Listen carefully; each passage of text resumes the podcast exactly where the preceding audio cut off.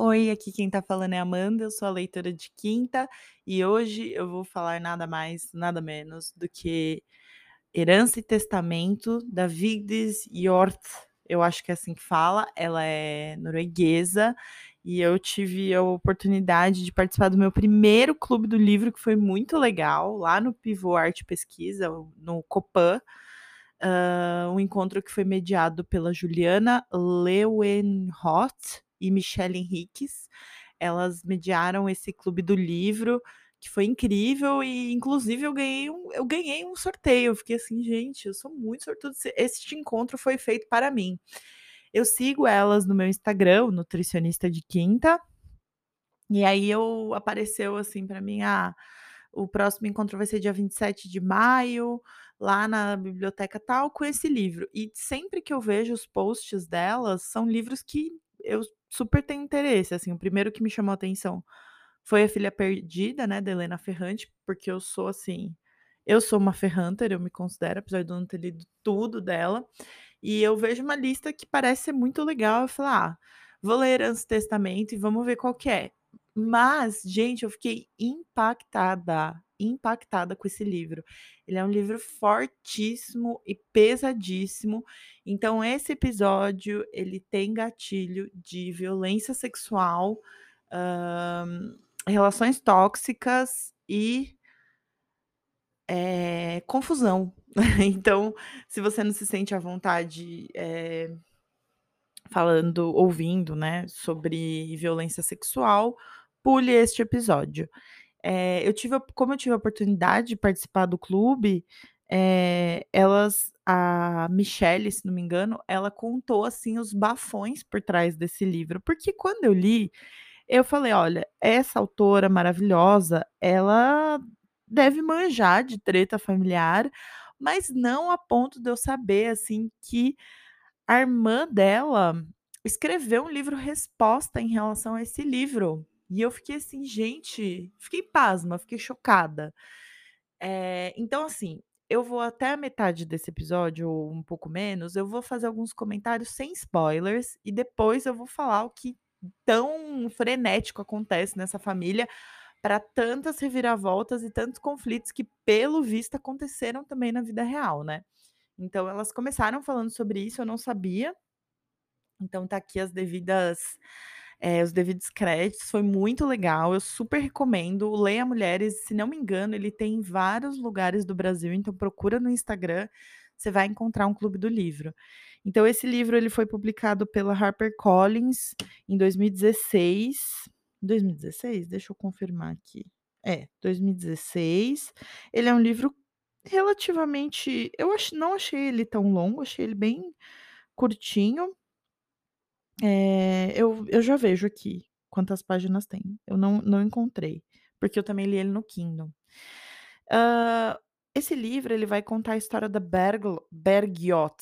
Eu acho que é Bergljot que fala, porque é tipo o Ditlevsen, né, que quando você lê o Tove Ditlevsen, você pensa que é Ditlevsen, mas eu acho que o J ele tem um som meio de I, então por isso que eu acho que é Bergljot, Bergljot, não sei gente, é muito difícil o norueguês, é muitas palavras que eu não consigo entender, inclusive o irmão dela, o Bar Bård, eu acho que é ba Bård, porque é aquele A com acento que eu não sei nem pronunciar, enfim.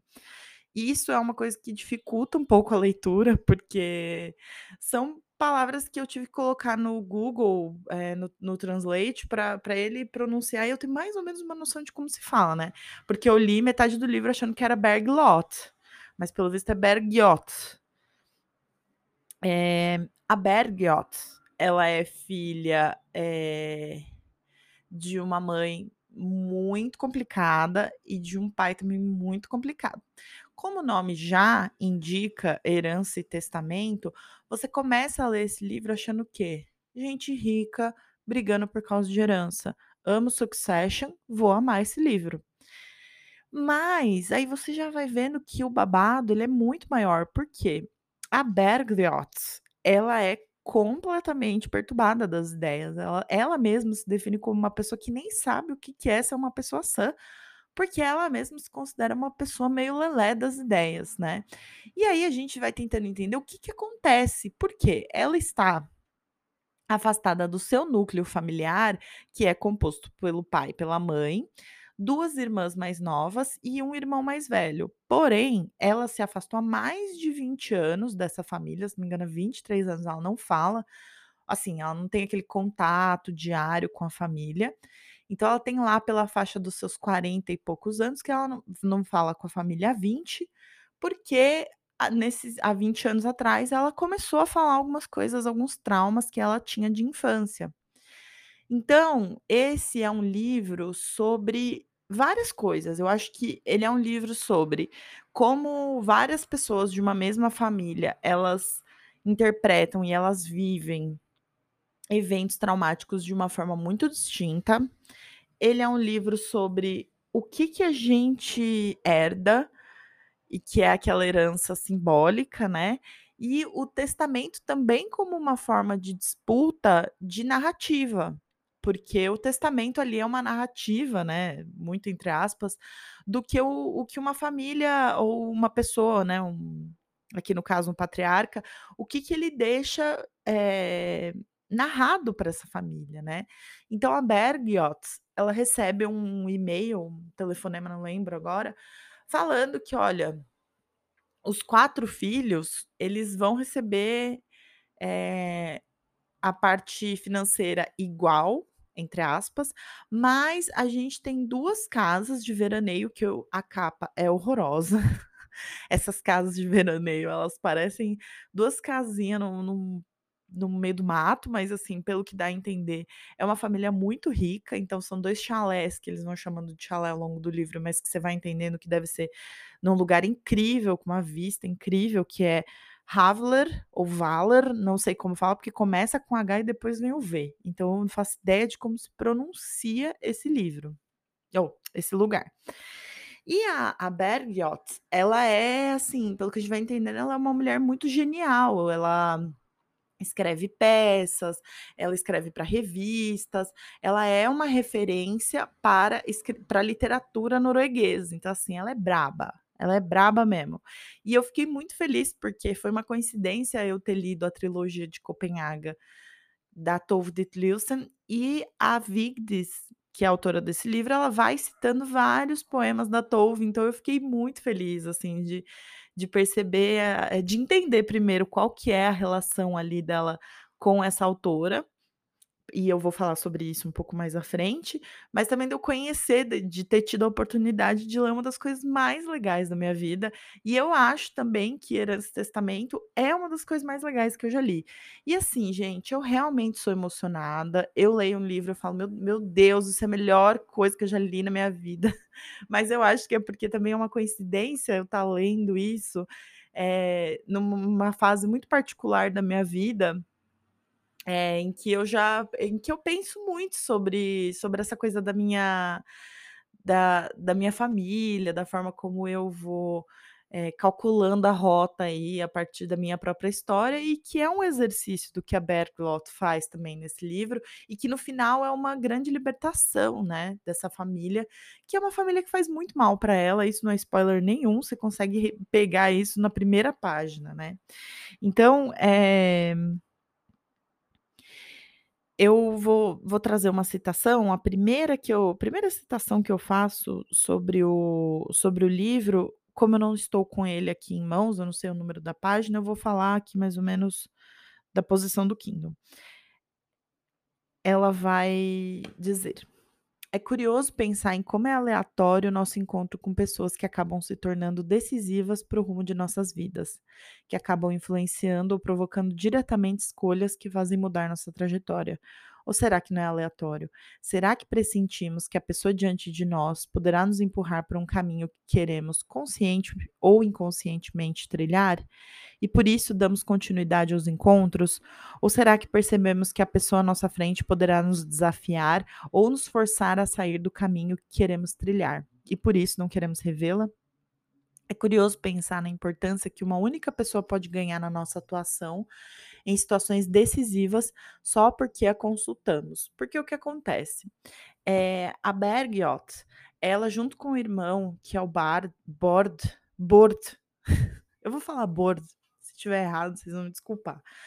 Ela eles 2, eles também não se falam há muitos anos, porque ela se afastou dessa família, ela casada ela é casada não, ela já se casou e teve filhos, tem netos, então você vê que a família foi seguindo, né, muitos anos passaram, a gente tá falando de adultos, não tem nenhum jovem adulto aqui, isso também é muito legal.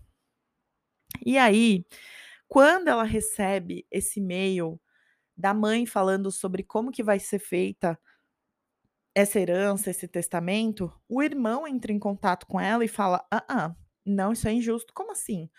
"Os chalés, eles vão ficar para as 2 filhas, porque elas, eh, se juntaram aí ao aos pais no no final da vida e por isso elas vão ter mais direito de, por exemplo, um espaço que vai ser aproveitado" "eh, de um de um espaço que poderia ser usufruído pelos nossos filhos, pelos nossos netos, não concordamos".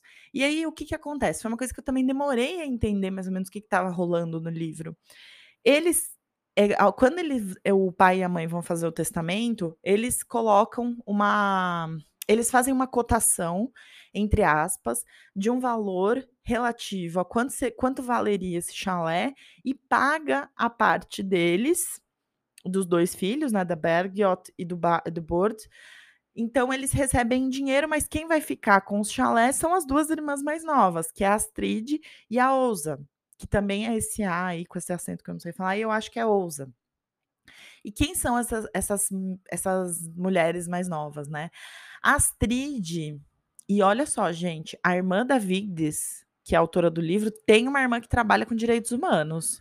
Então assim, ou essa essa história é uma autoficção muito boa, ou ela ela tirou tudo vozes da minha cabeça, mas eu acho que alguma coisa deve ser real nessa história. E e essa Astrid, ela tem um perfi ela trabalha com direitos humanos, então ela ela preza pelo diálogo, ela preza pela pela comunicação, então elas elas vão se comunicando, e como que a Astrid, ela decide justificar que ela e a Ósa vão ficar com esses chalés. "Ah, porque a gente ficou com os últimos anos nesses últimos anos de vida deles, então nada mais justo do que a gente do que a gente ficar com essas casas". E aí que acontece? O pai morre. E aí ela conta isso já logo no no primeiro nas primeiras páginas a gente já sabe que o pai morreu, aí a gente vai e aí, minha gente, é uma é uma demora pra você entender o que que tá acontecendo exatamente, porque aí o pai morre, e aí chega o momento da que elas têm que elas vão fazer o essa leitura do testamento, como que cada parte vai ficar com cada parte, como que vai ser dividido esse valor, como que isso vai ser disputado. E aí, essa mãe, que é uma mãe muito como que eu posso dizer? As pessoas no clube acharam que ela era uma que ela é uma narcisista. Eu não acho que a mãe é narcisista, eu acho que ela é escrota mesmo, que ela é omissa e que ela contribuiu muito para esse trauma que a Bergljot vive, né, que é ela tem um problema com álcool, então, assim, ela acorda, bebe garrafas e garrafas de vinho, anda na neve muito louca e começa a se lembrar, eh, de quando ela se deu conta do que que aconteceu na vida dela, qual que é o trauma que ela tem. E aí ela, eh, precisa entregar algumas coisas de trabalho, ela não dá conta. Ela tem 2 amigas, que é a Clara e a Karen, que são mulheres incríveis e que você vê ali como às vezes a família a gente pode formar uma família com amigos ou com pessoas que não têm esse laço sanguíneo com a gente, porque acaba formando essa rede de apoio da Bergljot. Então ela vai se comunicando com essas amigas, as amigas falam: "Não, minha filha, você vai lutar, você vai levantar essa cabeça, fazer igual a Jojo Todinho, você vai tomar o seu remédio, você vai dormir, amanhã a gente conversa". Então essa essas amigas são ótimas, assim, a Clara, ela é essa pessoa que vai falando: "Olha, isso tá errado". Então esse primeira essa primeira citação, acho que ela tem a ver também com outro amigo, que eu acho que é o Bo, que ele traz mais uma uma visão política, uma visão sobre narrativa também, né. Eu acho que o fio condutor dessa história é como as narrativas sobre acontecimentos que todos viveram, ou que presenciaram de alguma forma, como eles se relacionam. Então, ela também cita muito o filme Festa de Família, que se não me engano é de 98, não lembro agora de quando que é esse esse filme, mas eu encontrei na MUBI e assisti ontem, porque ela vai falando muito sobre esse livro e f olha gente, é muito semelhante. Então você vê que tem alguma coisa de ficção, porque tem a questão do sofá verde, né, que é como o pai ele vai ter essa relação com esses filhos, enfim. Hã, eu acredito que, sem spoilers, é isso que dá para falar, é um livro que fala sobre como as pessoas lidam com, eh, esses traumas familiares, com esses conflitos, a forma como a gente como nós mesmos lidamos com trauma, como às vezes a gente vai descobrir que a gente tem um trauma lá para os nossos 20 e pouco, 30 e poucos anos, às vezes a gente é, isso é uma coisa que a autora também trabalha muito da psicanálise nesse livro, ela fala muito de Freud, Jung, eh, tem mais algum autor que ela fala bastante, sobre sonhos, sobre uma forma como uma coisa muito interessante, né, como às vezes o corpo fala muito mais do que o nossa do que a gente acha que fala, né. Inclusive aconteceu uma coisa comigo uma vez, muito semelhante com o que acontece com a com a autora aqui do livro, que é assim, depois eu conto o que que aconteceu comigo, mas foi bizarro. Eu estava numa situação em que eu estava num grupo de pessoas ali que não não cabe falar, né, mas que fizeram um comentário sobre mim que eu fiquei tão pistola das ideias, tão brava, e eu não falei nada. E cara, eh, passaram algumas horas, eu fiquei menstruada. Foi bizarro, foi tipo assim, quando a gente não fala, o nosso corpo ele dá aparece ali de um jeito. E a autora no livro, ela ela como que é? Ela tá escrevendo uma peça, e aí ela chega um momento ali da peça que ela começa a passar muito mal, ela começa a ter febre e ela e ela tem um enjoo, e ela começa a passar muito mal, e aí ela fala: "Meu Deus, o que tá acontecendo?". Aí quando ela pega pra ler a peça, é a história dela que ela tá escrevendo. E aí aquilo é como um choque, porque ela começa a ficar doente, adoecida mesmo, e aí por isso que ela começa a fazer terapia. E ela faz terapia 4 vezes por semana e eu acho que por alguns anos até, que ela vai se dando conta desse trauma que ela tá vivendo, mas que ela foi reprimindo tanto, e que ela vai se dando conta, e que inclusive ela vai buscar ajuda de uma instituição, que eu não vou falar o nome pra não dar spoiler, que fala: "Olha, se você fizer tal coisa, você vai acabar com o seu vínculo familiar". E aí que ela decide, né, esses 23 anos anteriores ao que ela tá contando agora, então ela fica 23 anos sem falar com a família direito, assim, sem participar de festa, sem ir essas esses chalés, né, que são pontos de encontro da família e tudo mais. Então, acho que sem dar spoiler, é isso que dá pra contar. Eu super recomendo esse livro, super recomendo essa leitura, ele traz muitos insights sobre qual é o papel da nossa família, por que que a gente tem que perdoar ou não a família, como que a gente segue em frente com trauma, enfim, é um livro muito, muito legal mesmo. Então se você não leu, e não quer saber spoiler, você para por aqui, eu te vejo na semana que vem. Que pra quem ficou e não tem medo ou já leu o livro, vamos lá. Como já se dá pra imaginar, acho que na nas primeiras 15 páginas eu já saquei qual que era o trauma, porque assim, eh, quando ela vai ela ela demora muito pra falar o que que que é esse trauma, então fica uma coisa meio no ar. No começo eu imaginei que era uma coisa mais de violência física, de bater, de espancar, e é o que acontece na verdade com o Burt, então por isso que ele também se afasta da família, por isso que ele também não ganha o chalé, ele vai ganhar essa recompensa em dinheiro, entre aspas, né. Porque também tem um conflito em relação a isso, que é, a cotação que eles fizeram não é relativa ao o que realmente vale. Então, além de tudo, eles estão pagando menos, né, pra esses 2 irmãos. Então, como a gente já se espera, né, o pai abusava sexualmente da Bergljot e do irmão, na verdade, não fala se era um abuso sexual, mas era um abuso físico muito intenso, assim, dele ele apanhava muito, a mãe também apanhava, e aí quando vem essas 2 filhas, o que que que a gente começa a entender?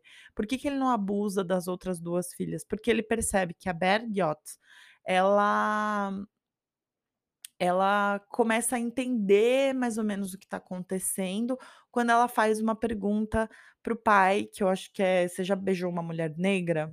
E aí ele começa a entender: "Não, espera, acho que é aqui não dá mais. E aí, para seguir, muito entre aspas, né, para seguir a vida dessa família, o pai e a mãe começam a a colocar ela no balé, colocar ela no piano, então ela vai recebendo muito mais atenção do que as outras 2 irmãs. Então por isso que essas irmãs odeiam a Bergljot, porque ela recebeu muito mais atenção, mas na verdade a atenção que ela recebia estava muito relacionada com uma atenção de de competitividade da mãe, né, porque a mãe sabia, ela tem um momento ali que ela conta mais ou menos por que que ela sabe que a mãe sabia do que acontecia, porque a mãe pergunta para ela: "Isso realmente aconteceu? Aquilo realmente acontecia?" E aí ela fala: "Não, não, não aconteceu." Porque ela também estava processando, estava tentando entender como que era esse trauma, né, que é um cara, é muito genial, né. Hã, porque ela não se dá conta, né, acho que ela pergunta quando ela tem 16, 17 anos. E pra gente entender como essa mãe também era conivente com abuso, ela quando ela começa a sair numa idade, numa determinada numa determinada idade que ela começa a sair com meninos, ela vai ter a primeira relação dela e ela tem um diário. E aí ela não consegue ter a relação, só que ela escreve no diário que ela teve, ela escreve páginas e páginas, porque ela é talentosa, ela lê muito. Então ela escreve como se ela realmente tivesse tido uma relação sexual. E aí ela conta para o pai, o pai entra no quarto e pergunta para ela se ela sangrou. Então assim, isso é nítido, né, como que isso não é verdade? Em vários outros momentos da história, que a Bergljot, ela precisa falar o que tá o que aconteceu com ela, a mãe e a irmã negam. E isso é uma revitimização, né, porque como que você prova que você foi abusado quando você era criança, né? E isso tem muito a ver com o filme Festa de Família, que é bem semelhante à história. É a imagem não tá tão boa, mas é um filme muito interessante de se ver, né, porque no filme, o o pai a gente sabe que acontece alguma coisa ali, eles vão fazer um brinde, aí o irmão mais velho, ele decide falar o que que o pai fazia com ele com a irmã gêmea, e aí começa aquela coisa do: "E agora, como que prova isso? Ah, ele tá muito abalado. Ah, ele é doido. Ah, não, não dá pra confiar nele". Então muita coisa eh, muita aliás, qualquer narrativa de violência, quando a gente traz a vítima pra falar, a gente tá revitimizando, né. Eu acho que eu falei bastante sobre isso no História da Violência, que é um dos primeiros episódios aqui do do podcast, é um livro muito legal também sobre esse assunto. Hã, aqui eu tenho uma citação muito interessante sobre o que que afinal é essa herança não financeira. Então eu vou ler um trecho bem pequenininho. "Meu pavor era irracional, tratava-se da minha herança não financeira, um sentimento irracional de culpa, por eu ter me alienado, ter rompido com eles, por eu ter feito o que não se fazia, recusar-se a ver os pais idosos, por eu ser uma pessoa assim, desumana".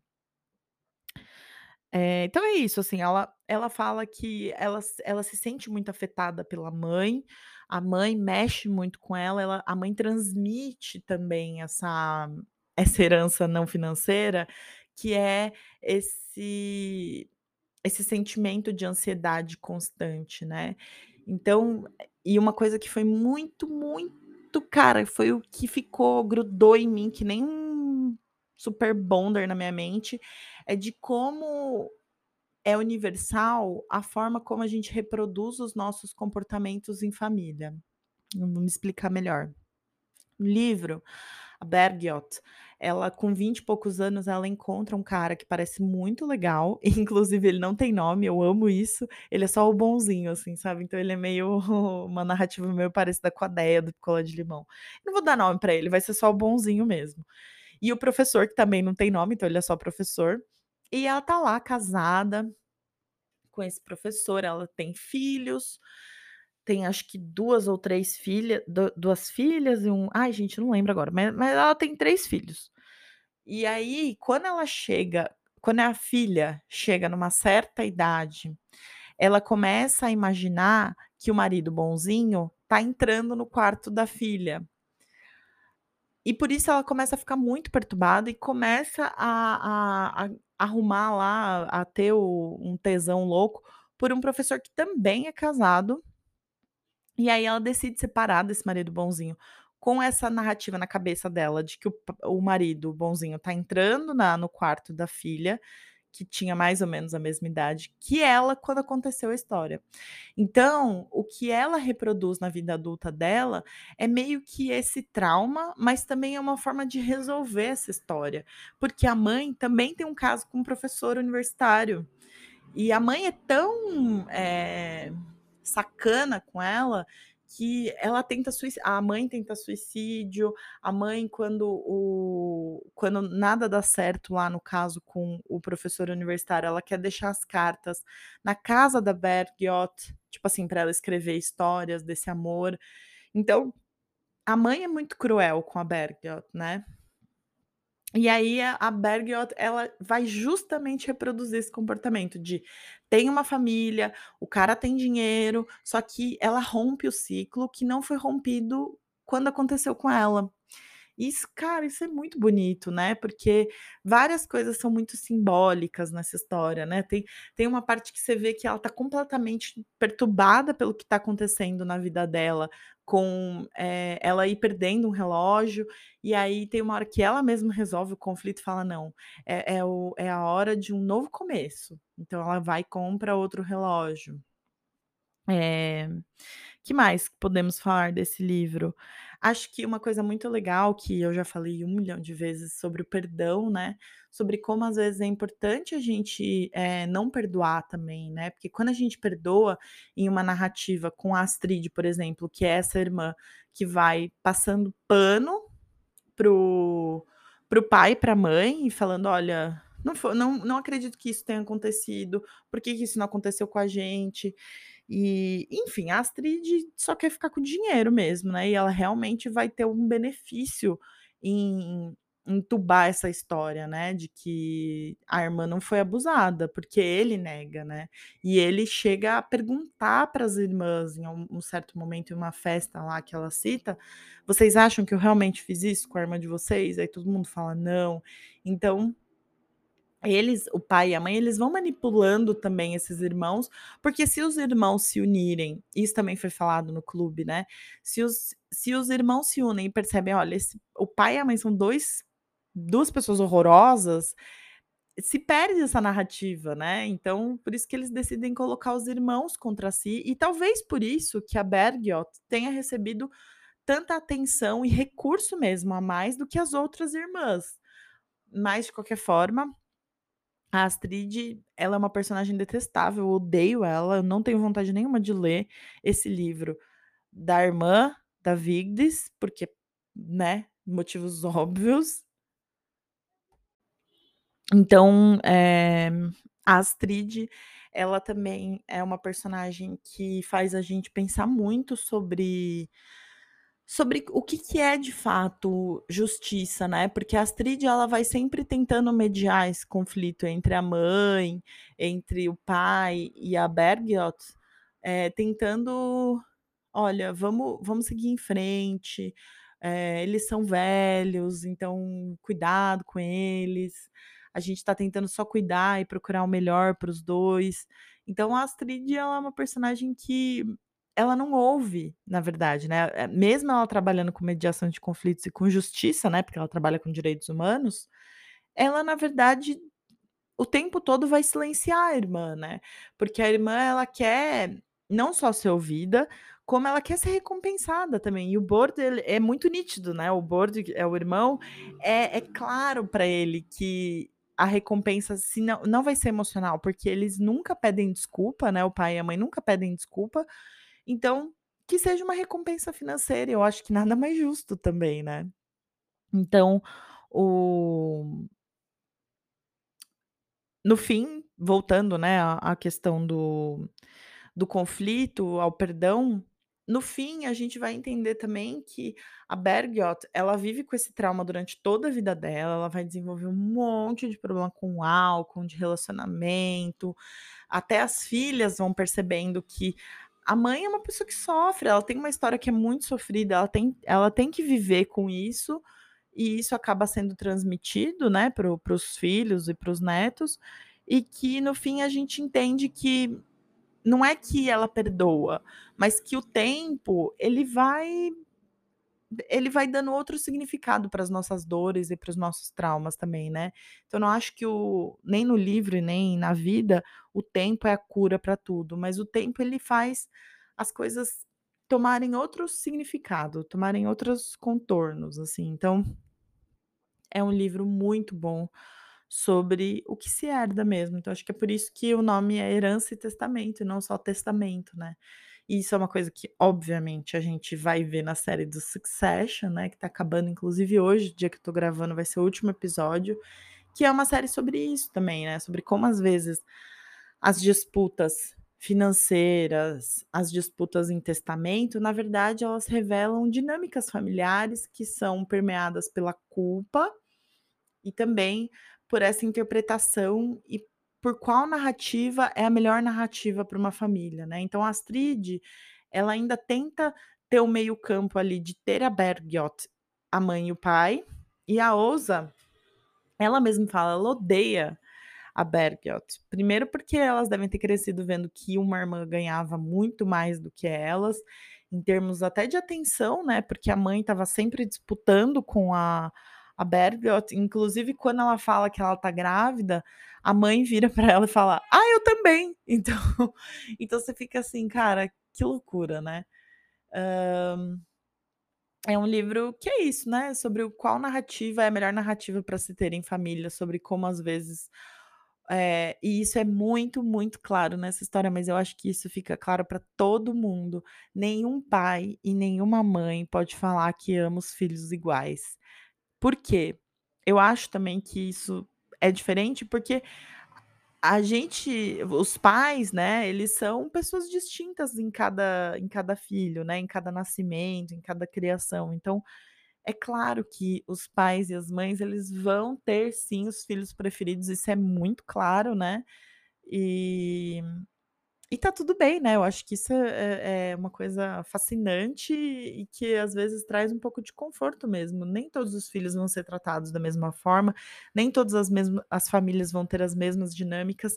Quando a gente fala de geração de filhos, né, então você vê que são adultos ali de 40, 50 anos, que estão disputando ainda pela narrativa de quem era o filho preferido, de quem ganhou mais, quem se esforçou mais para merecer ou não essas propriedades, né.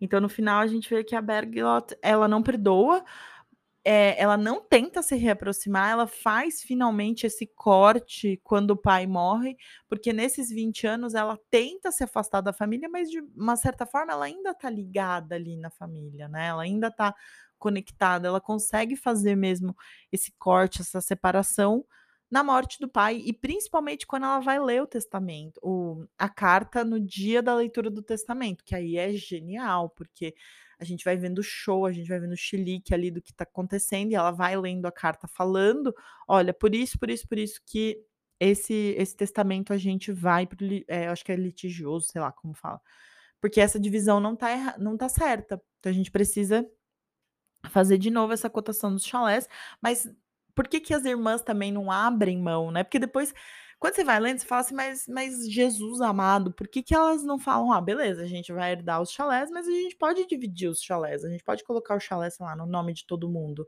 Mas não, as filhas, elas decidem tomar o partido da mãe e do pai por um interesse que é nitidamente financeiro, né, e que também, eh e que também vai acontecendo as a vida dessa família ela vai seguindo como se a Bergljot e o Bård eles nem existissem, tanto que um dia a filha da Bergljot ela vai lá no chalé e ela fala: "Nossa, se uma pessoa tá vendo de fora que ela nem imagina que vocês têm mais um mais 2 filhos, né", porque eles já porque eles eles fazem parte de uma de um trauma ali que essa família não quer ficar revivendo e também não quer resolver, né. Então, é isso, esses são os meus comentários desse livro, que é um livro incrível, que eu super recomendo a leitura. Eh, se você quiser me encontrar no Instagram, eu sou a nutricionista de quinta e no Twitter eu sou a nutri de quinta. Eu vejo vocês na quinta-feira que vem. Tchau.